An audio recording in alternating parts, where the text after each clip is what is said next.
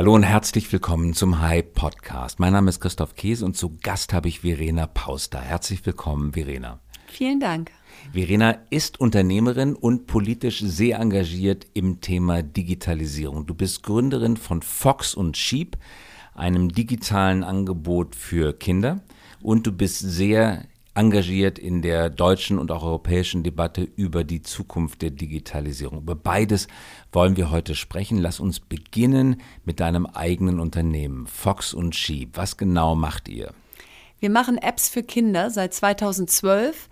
Ich habe das Unternehmen damals gegründet mit der Idee, können wir nicht Apps für kleine Kinder machen, ohne Werbung, ohne In-App-Käufe, die die konsumieren können, ohne dass die Eltern ein schlechtes Gewissen haben. Warum sollten die Eltern schlechtes Gewissen haben? Na, 2012 warst du mit Apps für Kinder noch so nah dran an Drogenverkauf auf dem Schulhof. Also das war noch so verpönt, weil sich keiner wirklich vorstellen konnte, dass kleine Kinder gerade solche Geräte in der Hand halten werden.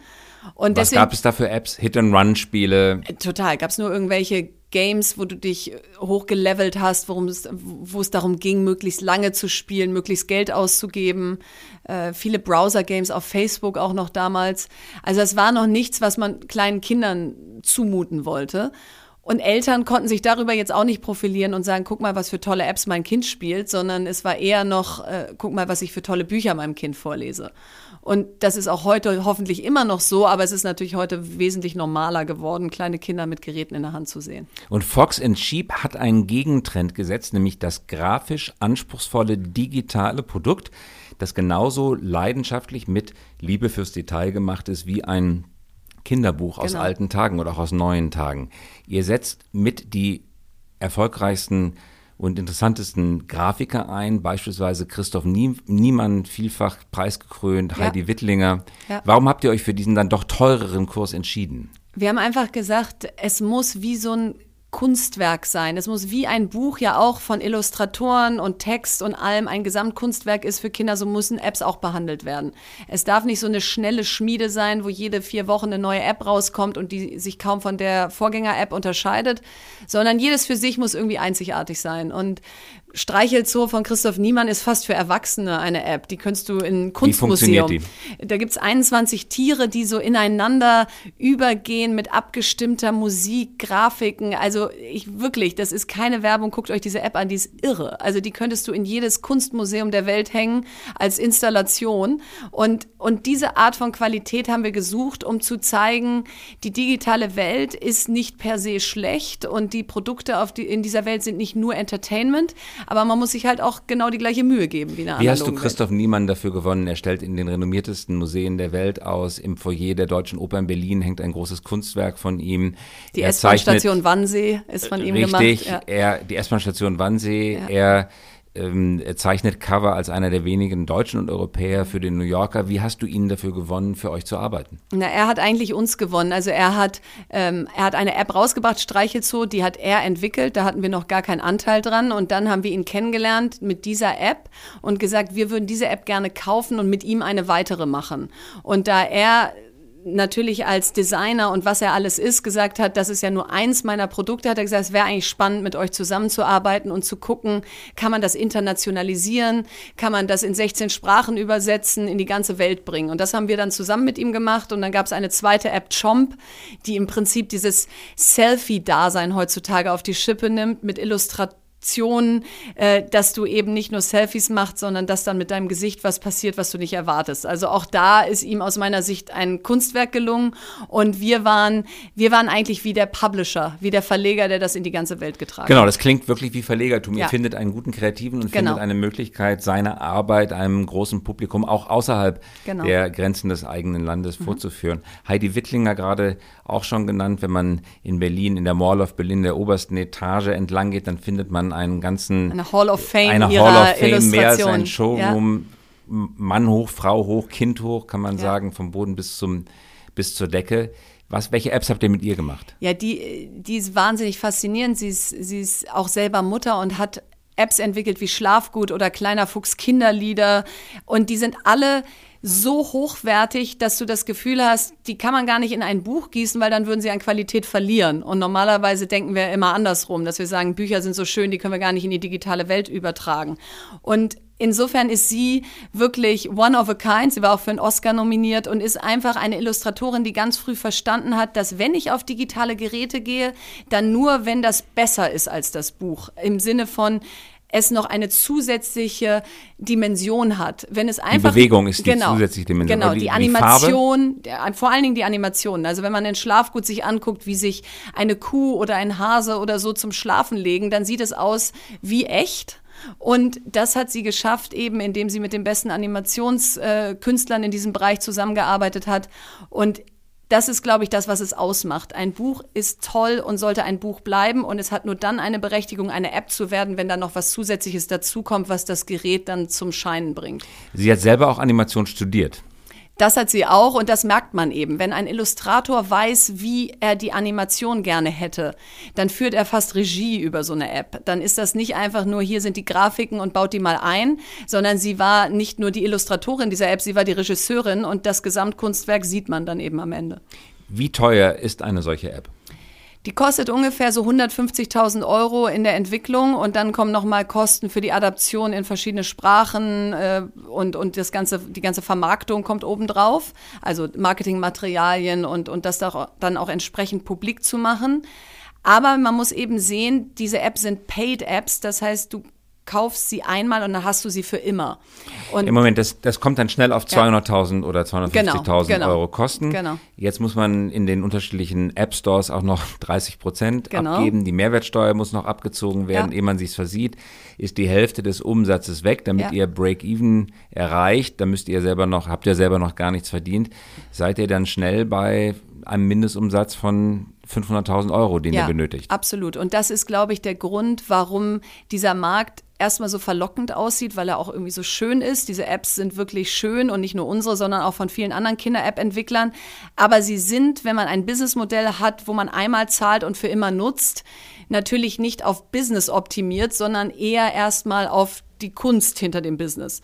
Und das ist das, was in den vergangenen Jahren die Herausforderung war.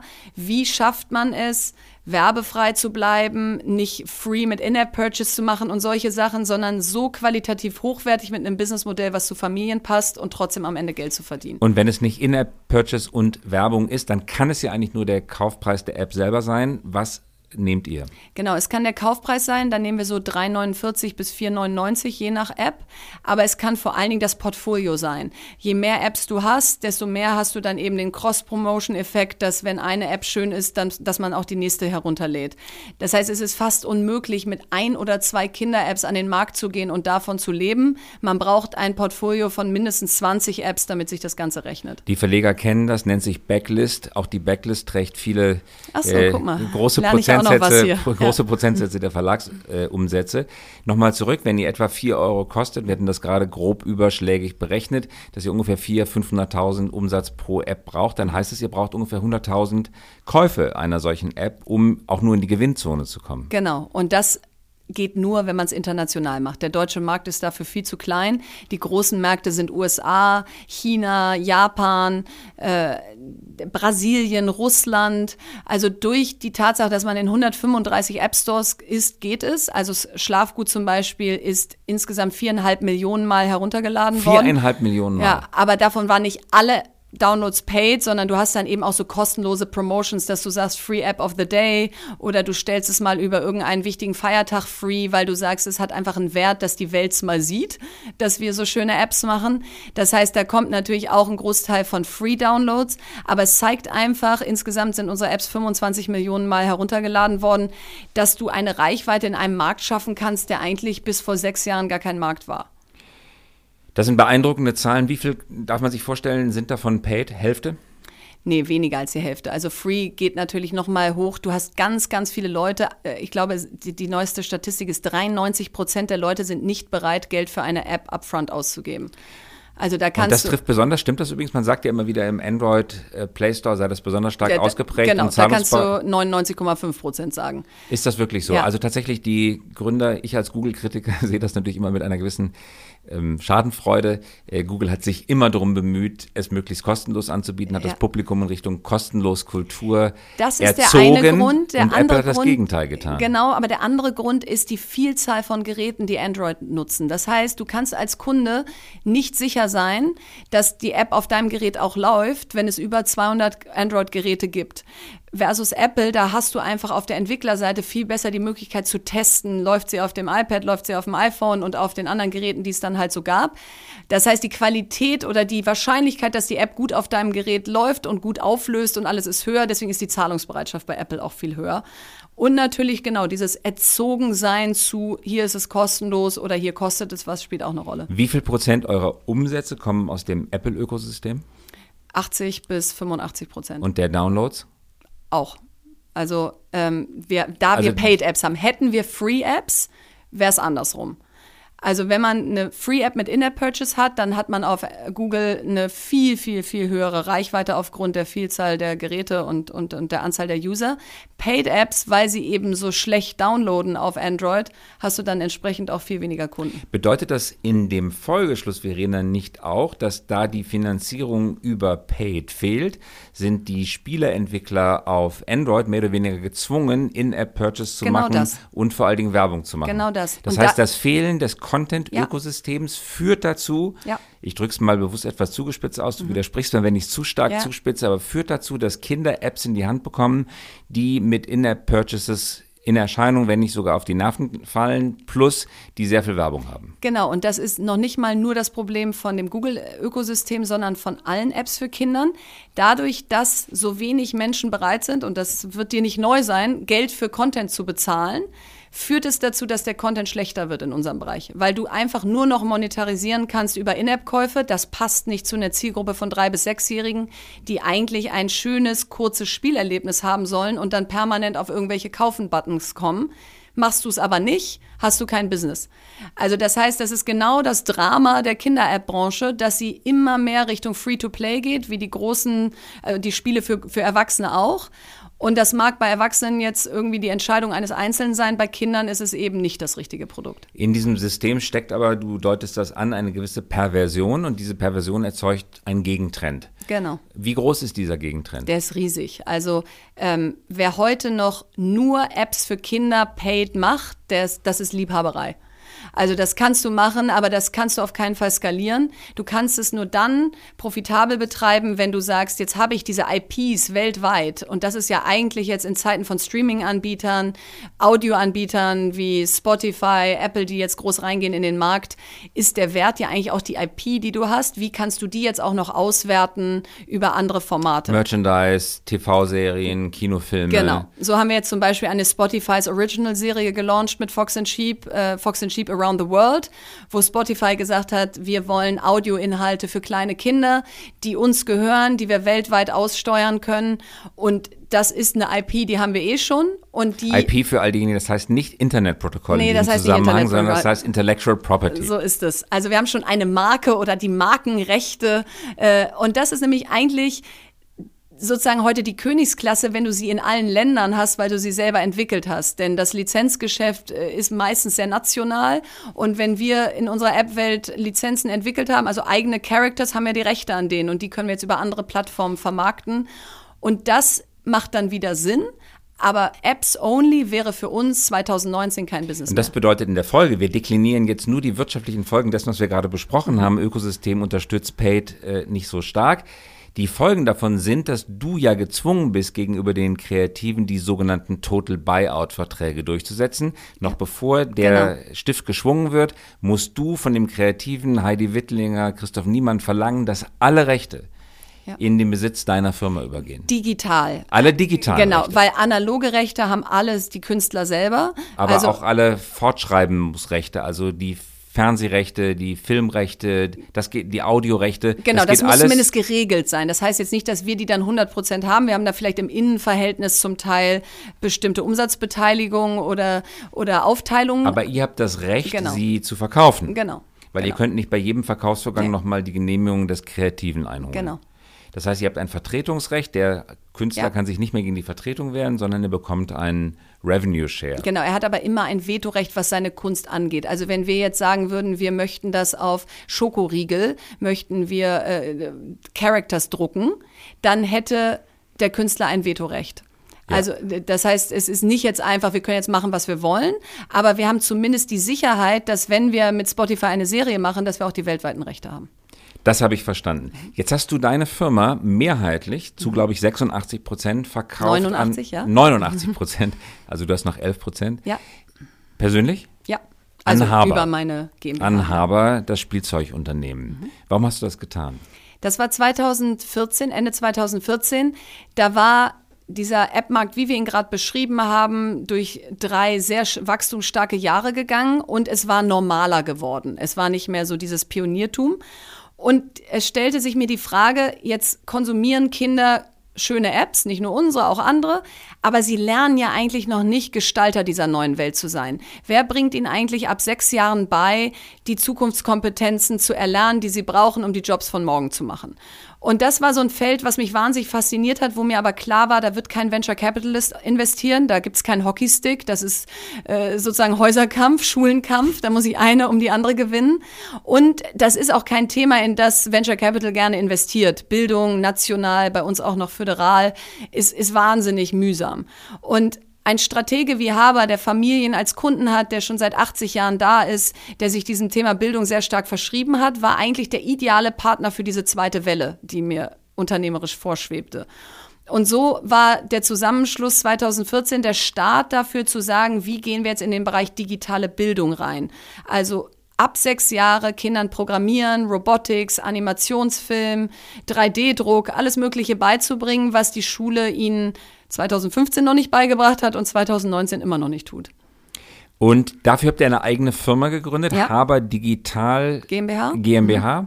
Und unterhalb deiner Firma Fox und Sheep, die es immer noch gibt, Ja. wird in der Digital GmbH genau das vorangetrieben, was du gerade geschildert Genau. hast. Und damit hat Haber diesen Zweig der eigenen Unternehmensentwicklung in deine Hände gelegt. Ja, also diesen Zweig ja und haben einfach vertraut auf, also das war dann ein, ein Konzept, was ich 2016 präsentiert habe, wo ich gesagt habe, die erste Digitalwerkstatt in Berlin, die machen wir jetzt mal auf. In Berlin ist man Pop-up gewöhnt, da darf man auch wieder zumachen, ohne dass jeder sagt, oh, die sind wohl gescheitert, das war wohl nix. Und damit habe ich sie, glaube ich, überzeugt zu sagen, lass uns das mal ausprobieren, einen physischen Ort aufzumachen, wo wie eine digitale Musikschule, wo ich mein Kind hinbringe, um die Zukunftskompetenzen zu lernen. Und da haben sie gesagt, nachdem dieser Prototyp erfolgreich war, das macht so viel Sinn und da möchten wir uns so gerne positionieren. Das rollen wir jetzt deutschlandweit aus und jetzt gibt es Digitalwerkstätten in München und Hamburg und Berlin und Leipzig und Frankfurt und Bielefeld, wo ich äh, ursprünglich herkomme und äh, genau an ganz verschiedenen Orten Die ihr managt. die, die uns gehören. Also es ist kein Franchise-Modell, sondern die gehören uns, sind unsere eigenen Mitarbeiter und äh, wir arbeiten vor Ort mit Schulen, Familien und Unternehmen zusammen.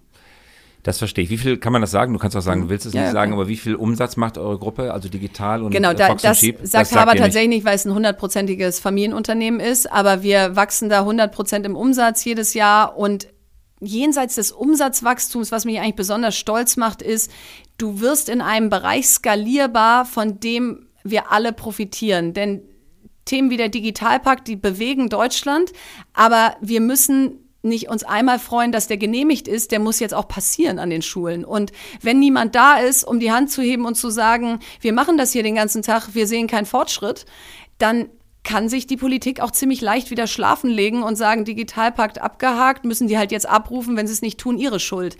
Und ich glaube, Anbieter wie wir, und es gibt noch viele tolle andere, tragen dazu bei, zu sagen, das ist kein nice to have mehr, dass wir unseren Kindern die Zukunft beibringen. Wenn wir das nicht jetzt tun, dann verpasst eine gesamte Generation die Chance, Gestalter der Zukunft zu werden und dann sind wir irgendwann Konsumenten von chinesischen und amerikanischen Plattformen und wundern uns, dass uns keiner mehr braucht. Und an, der an dem Engagement, das in deiner Stimme mitschwingt, merken wir schon, Politik liegt dir.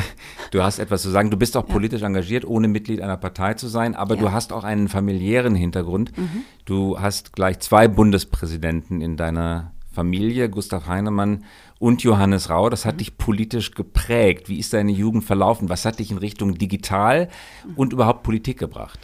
Also in Richtung Politik hat mich einfach gebracht. Ähm, mein, mein Vater und mein Großvater sind und waren Unternehmer, führen das Familienunternehmen, waren eigentlich eher konservativ. Das ist die Familie Delius in Bielefeld, die genau. technische Textilien herausbringt und Bücher. Alle Segler und genau. unseren Hörerinnen und Hörern wissen, Delius und Klasing. Heißt genau, mein, mein, Onkel genau macht den Delius Klasing Verlag, mein Vater führt Delius Textiles, da machen wir schusssichere Westen und Airbags und, und solche Produkte. Und ich glaube, diese Reibung, die es damals zwischen CDU und SPD auch noch gab, dass äh, Unternehmer eher die Welt konservativer betrachtet haben und äh, diese, dieses Spannungsfeld, was ich einfach als Kind und Teenager mitgekriegt habe, dass nicht alle die gleiche Meinung vertreten, dass man gute Argumente haben muss, wenn man die andere Seite, Seite überzeugen möchte, das ist mir so ein bisschen mit in die Wiege gegeben worden. Und ich glaube, so, so diese diese Fähigkeit, gerne auch dann diese Meinung zu vertreten und, und, und sich in den Wind zu stellen. Weil das eine ist ja die Meinung zu haben und das andere ist, sich damit rauszuwagen. Und das habe ich früh gelernt. Mein Vater ist ein großer Redner und hat mich da, glaube ich, früh immer nach vorne geschubst und gesagt, jetzt sagst du auch mal was. Und irgendwann hat man dann da keine Angst mehr davor. Also, und deswegen jetzt bitte eine Kostprobe, deine Meinung zu dem gegenwärtigen Stand der digitalen Bildung in Deutschland. Äh, das ist wirklich eine Katastrophe und das sage ich nicht, äh, weil ich negativ, pessimistisch oder polemisch bin, sondern dass unser Land, was so ein ausgeklügeltes Bildungssystem, nicht nur im Schulbereich, sondern auch im Hochschulbereich mit dem dualen System hat, jetzt so ins Rücktreffen gerät. Wir an keiner Schule, jetzt werden irgendwelche Leute sich melden und sagen, doch, es gibt 20 Schulen in diesem Land, also an fast keiner Schule Infrastruktur, Lehrerfortbildung, geschweige denn Systemadministration haben das Ganze zu warten ist ein Armutszeugnis für 2019. Und meine Kinder sind elf, neun und zwei. Und der Elfjährige wird das komplett verpassen, der Neunjährige auch. Und bei der Zweijährigen könnte ich noch ein bisschen Hoffnung haben, aber das wir sind die viertgrößte Volkswirtschaft der Welt. Das reicht nicht, was wir da gerade machen. Wir waren übrigens mal eine der größten der Volkswirtschaft. Wir waren mal Exportweltmeister. Ja. Und haben uns mittlerweile daran gewöhnt, dass die Chinesen uns überholt haben. Ja, das und heißt, Bildungsweltmeister waren wir bestimmt auch. Und wir finden, ja. äh, wir waren jetzt auch mal Forschungsweltmeister. Siehst du. Ja. Äh, Albert Einstein, Max Planck kommen alle aus Deutschland, aus Berlin äh, wir gewöhnen uns immer daran, immer neue Superlative äh, zu finden, die uns irgendwie, jetzt sind wir schon zufrieden, wenn wir die viertgrößte Industrienation genau. sind. Mit gleichem Stolz werden wir sagen, wir sind die zehntgrößte Klar. Industrienation und zwanziggrößte in einigen Jahren. Was müsste denn geschehen? Also einmal sind wir natürlich broken by design, weil wir den Föderalismus haben. Im Bildungsbereich ist der wirklich ein Nachteil. Aber der sollte doch eigentlich Vorteil sein. Dafür ja. ist der Föderalismus ja da. Kultushoheit. Ja, ja, genau. Best Practice sich beim anderen abgucken und so. Das passiert aber nicht. Wenn ein Bundesland vorangeht und eine wirklich tolle Lösung für irgendwas entwickelt, dann gucken sich die anderen das nicht ab. Sondern Warum? jeder baut seine eigene Lösung. Es gibt. Not invented here. Nein, die Saarland Cloud und die Bayern Cloud. Und jeder hat eine eigene Cloud. Ich dachte immer, Cloud heißt ist irgendwie so weit oben, dass es alle erreicht, aber wir, wir schaffen das, äh, das auf irgendwie föderale Staaten runterzubrechen.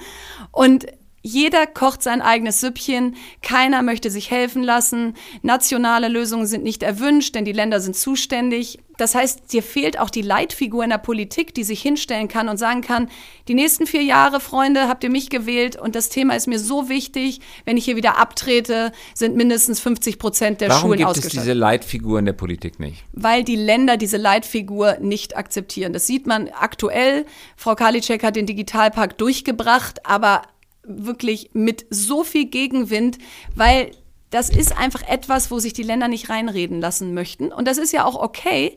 Aber für ein Infrastrukturprojekt, was es eben neben der Lehrerfortbildung und den Inhalten, die wir den Kindern dann wirklich vermitteln wollen, eben ist, braucht es eine nationale Sollten Lösung. wir den Föderalismus reformieren und die Kultushoheit den Ländern wegnehmen, um sie dem Bund zu erteilen? Im Bildungsbereich wäre das für eine vorübergehende Phase ein großer Gewinn. Damit legst du die Axt an ein Fundament der Bundesrepublik, weil nicht umsonst nach dem, der Erfahrung der Weimarer Republik und äh, des Dritten Reichs, nicht umsonst ist es genauso konstruiert, wie es jetzt ist. Genau, und das ist ja auch richtig, aber es ist innovationsfeindlich, wenn wir etwas versuchen zu schaffen, was extrem schnell gehen muss, was uns für immer prägen wird, dass wir die Bildung in diesem Land technisch auch auf eine Infrastruktur setzen, dass wir überhaupt handlungsfähig bleiben. Und insofern sage ich nicht, dass ich an die Inhalte ran möchte, dass da irgendwer einer Nein, aber an die Strukturen, an die Strukturen.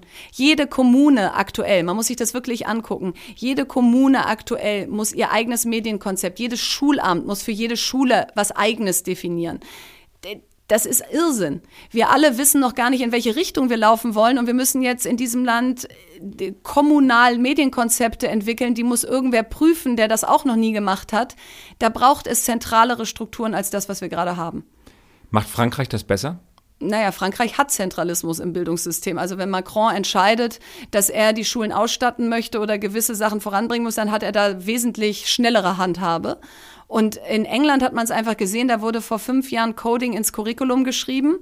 Und das hat dann dazu geführt, also dass erstens natürlich die Ausstattung sofort sprunghaft da war und die Lehrer sofort ausgebildet wurden, weil es plötzlich im Curriculum stand. Und es hat dazu geführt, dass vor einem Jahr Mindfulness-Klassen jetzt eingeführt werden, weil man feststellt, ah, digitale Geräte für Kinder haben eben auch die Komponente, wie lege ich die auch mal wieder weg? Wie passe ich auf, dass die sich nicht in dieser Welt verlieren? Aber an den Punkt kann ich ja erst kommen, wenn ich die überhaupt mal eingeführt habe. Also insofern sind wir jetzt da schon zwei Sprünge sozusagen. Das hinterher. Argument gegen die Einführung Curriculum, ich habe die Diskussion mhm. auch oft geführt, lautet immer, ja, wir haben doch die Lehrer gar nicht dafür. Die Lehrer hingegen werden nicht ausgebildet oder an den pädagogischen Hochschulen oder an den äh, jeweiligen Fachbereichen wird es nicht draufgeschrieben, weil es heißt, die Schulen haben ja gar keine Nachfrage. Also ein klassisches Henne- und Ei-Problem, ja. wenn du Bundesbildungsministerin wärst, ja. ausgestattet. Einer muss vorangehen. Das, was würdest du tun? Sofort mit der Lehrerfortbildung anfangen. Erst die Lehrerfortbildung. Die dauert am längsten. Die Geräte, die kann ich über Nacht kaufen. Da kann ich dann auch einen Pakt bilden mit allen Hardware-Anbietern dieser Welt und sagen, ihr müsst uns jetzt mal helfen und davon habt ihr dann Folgendes. Die kann ich im Prinzip innerhalb von zwölf Monaten ausliefern, anschließen und so weiter. Ich kann aber kein Software-Update auf unsere Lehrer spielen. Und die muss ich ja nicht nur die aktuellen ausbilden, ich muss ja auch die ganze Lehrerfortbildung überhaupt verändern, damit am Ende ein anderer Lehrer dann rauskommt, der auch ausgebildet ist für diese Kompetenzen. Das heißt, als allererstes würde ich jetzt die Lehrerfortbildungsinstitute ausstatten, bevor ich irgendeine Schule ausstatte, damit es da schon mal losgeht, während ich dann die viel kurzfristigeren Maßnahmen zünde. Und das dauert wie lange? Zwei, drei Jahre? Die Lehrerfortbildung? Ja. Naja, die, äh, länger. Wenn einer ein ganzes Studium durchlaufen möchte, dann ist das ja schon vier Jahre.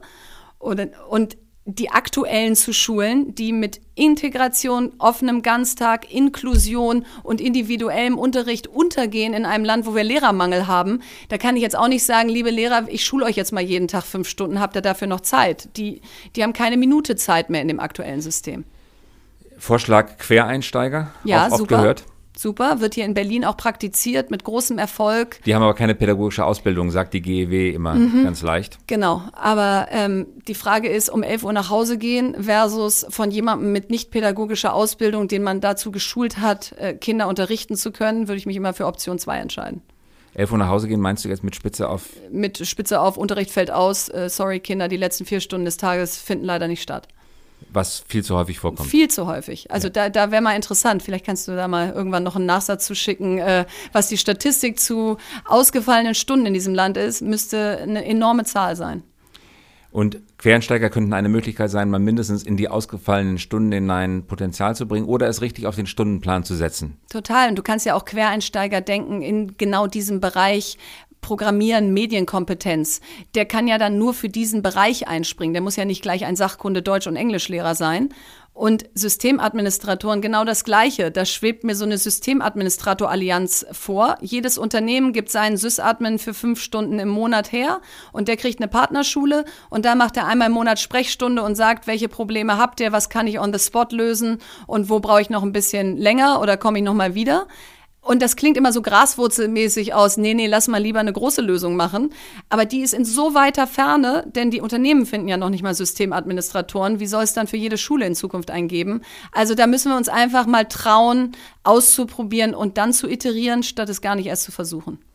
Du bist politisch über Parteiengrenzen hinweg aktiv. Du bist äh, Mitglied im Innovation Council von Dorothee Bär, Staatsministerin immerhin für dieses digitale Thema ja. zuständig und auch im Beirat Junge Digitale Wirtschaft von Peter Altmaier, dem Wirtschaftsminister. Bringt das was? Also der Innovation Council bringt insofern wirklich was, als dass Dorothee Bär eine bewundernswerte Politikerin ist, weil sie wirklich trotz dieses Gegenwindes, der in Deutschland einfach weht, alle mögen Digitalisierung nicht, wenn ich jetzt mal übertreibe. Es ist kein Thema, mit dem man Wahlen gewinnt. Das Thema digitale Bildung ist keins, was die Eltern wirklich wollen. Da schafft sie es einfach, immer wieder aufzustehen und gegen diese Ressentiments anzurennen, versucht plastische Lösungen den Bürgern zu zeigen, wo ihr Leben besser werden könnte. Und folglich ist der Innovation Council auch in einer Art und Weise besetzt, dass da eben alle am Tisch sitzen, die zusammen auch was verändern können. Nur ist es eben kein Ministerium, es hat kein Budget, es hat kein großes Team und folglich ist es so ein bisschen degradiert als Inspirational äh, Impuls in die Ministerien rein. Deswegen Gedöns. Wie, wie Gerhard Schröder gesagt hätte. Genau, nur wenn du es nicht hättest, wer piekst denn? Also wer sagt denn, Leute, das geht hier alles nicht schnell genug. Warum ist das noch nicht da? Warum? Ich fahre gerade ein E-Auto durch Berlin Mitte und muss an jeder Ladesäule eine neue App runterladen oder mich mal in einem anderen Anbieter registrieren und dann passt auch zum Teil der Stecker nicht. Wer sagt denn diese Dinge mal, wenn sie der Politik selber nicht auffallen? Oder sie fallen ihnen auf und dann brauchen sie aber viel zu lange, um sie zu ändern. Und deswegen glaube ich, sind diese Gremien eben auch dafür da, den Finger in die Wunde zu legen und zu sagen, da geht doch noch mehr, liebes Deutschland. Also Bundesdigitalministerium wäre zwingend notwendig gewesen, auch in dieser Legislatur, müsste aber spätestens in der nächsten kommen. Ja, das Würdest sagst du so, ich sag das auch und sobald ich das sage, sagt einer, nein, das braucht es nicht. Jedes Ministerium in Zukunft muss ein Digitalministerium sein. Ja, ihr Witzbolde. Wir haben bisher noch nicht mal ein Digitalministerium. Jetzt wollen wir jedes Ministerium für die nächste Legislaturperiode digital machen. Also ich glaube genau wie du, der erste Schritt muss sein, es gibt eins und das schult die anderen, überlegt sich, wie wird das Thema skalierbar, wie kann man auch die Beamten der anderen in, äh, Ministerien mitnehmen und dann kann überall irgendwann Digitalkompetenz im besten Fall vorhanden sein. Aber der Staat muss ein Ministerium sein, was uns den ganzen Tag auf den Zeiger geht, sorry, damit es hier mal losgeht und schneller geht. Letzte Frage, Verena. Woher kommt das, du benutzt es gerade das Wort Ressentiment beim Thema Digitalisierung, diese Mischung aus Ablehnung und gelangweiltem Wegschauen? Woher kommt das? Weil wir das Neue nicht mögen. Wir sind einfach als Gesellschaft am liebsten in unserer Komfortzone. Wir iterieren lieber klein als exponentiell. Wir mögen keine große Veränderung und diese Digitalisierung macht uns Angst. Aber Entschuldigung, wenn wir das Neue nicht mögen, warum laufen so viele Leute und kaufen sich das jeweils neueste Handy?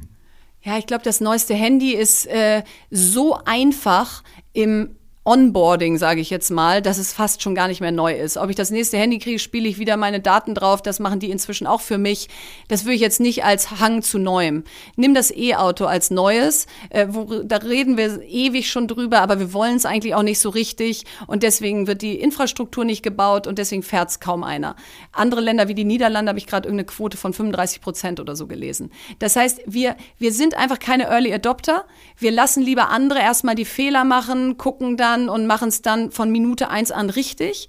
Das führt aber dazu, dass wir wahnsinnig langsam sind und uns immer weniger trauen, denn es ist besser, etwas nicht gemacht zu haben in diesem Land und nicht gescheitert zu sein, als es gar nicht versucht zu haben. Ein deprimierendes, aber trotzdem wunderbares Schlusswort, Verena. Ja, aber da können wir jetzt ja drauf aufsetzen. Darauf und, äh, setzen wir genau, auf. Oh Gott, genau. wo nehme ich jetzt den Mut her, um da noch drauf ah. aufzusetzen? Aber ich gebe nicht auf. Du gibst auch nicht auf. Ganz Nein. herzlichen Dank fürs Kommen. Sehr gerne. Das war Verena Pauster, zu Gast hier im High Podcast. Mein Name ist Christoph Käse und wir hören uns wieder in der kommenden Woche. Danke fürs Zuhören.